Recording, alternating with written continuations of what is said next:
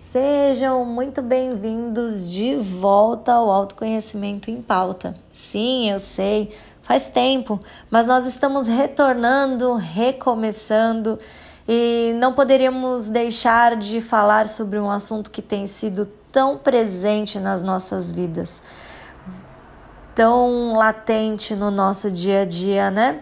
Isolamento social, a quarentena, a nossa vida em tempos de pandemia.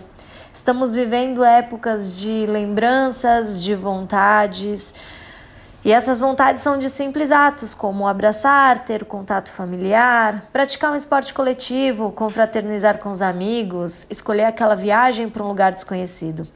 Muitos são esses desejos compartilhados por todos nós e usamos principalmente as redes sociais para externalizar isso. É o que nos resta.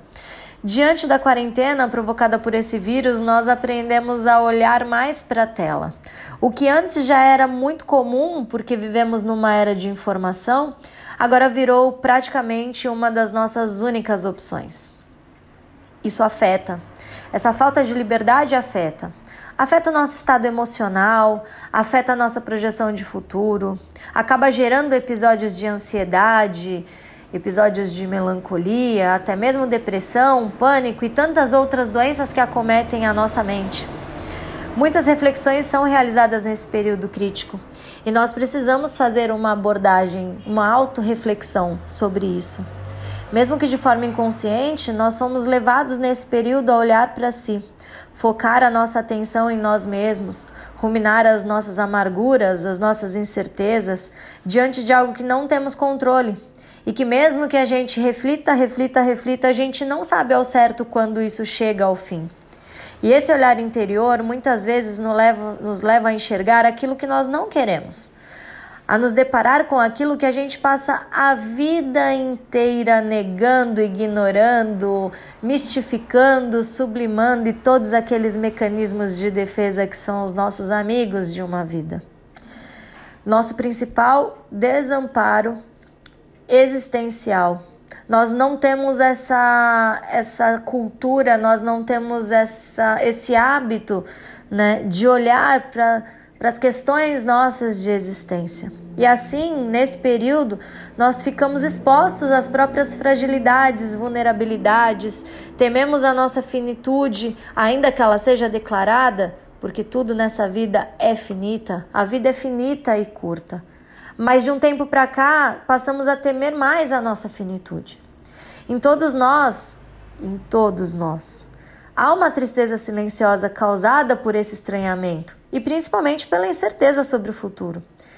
Em pouco tempo, nossas vidas foram desestruturadas, as dinâmicas mudaram, os rumos foram interrompidos, os planejamentos são a médio prazo.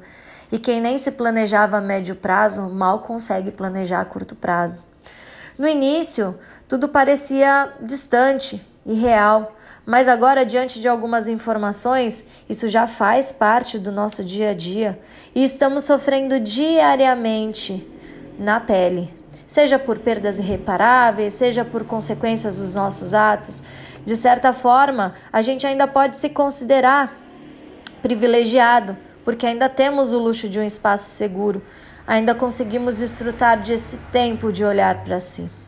Contudo, ainda temos muitas pessoas aí que não têm essa possibilidade. Algumas, talvez centenas, talvez milhares. Milhares de homens, mulheres, crianças abandonadas ou entregues à própria sorte. Então, penso que nesse momento de isolamento, que por vezes nos sufoca, também pode ser um período que oferece a possibilidade de olhar para dentro de si, experimentar essas emoções, sensações e sentimentos. Desafiar-se a melhor conhecer essa capacidade de enfrentar os desafios, investir naquela inteligência emocional, sabe? Precisamos deixar de ser um pouco egocêntricos e nos tornar um pouco mais empáticos e altruístas Talvez também seja necessário deixar de ocupar apenas as janelas e assumir ativamente o teu lugar, o teu lugar na tua transformação de vida. Nós não somos apenas o que pensamos ser. Nós somos também aquilo que lembramos, aquilo que trocamos. Somos o engano do que cometemos, o impulso a que cedemos, a reflexão dos nossos atos e ações. Então, por que não nesse momento transitório pelo qual estamos passando, a gente não pode refletir e ver as melhores possibilidades de crescimento, para que podamos nos tornar agentes inspiradores e motivadores de um novo despertar.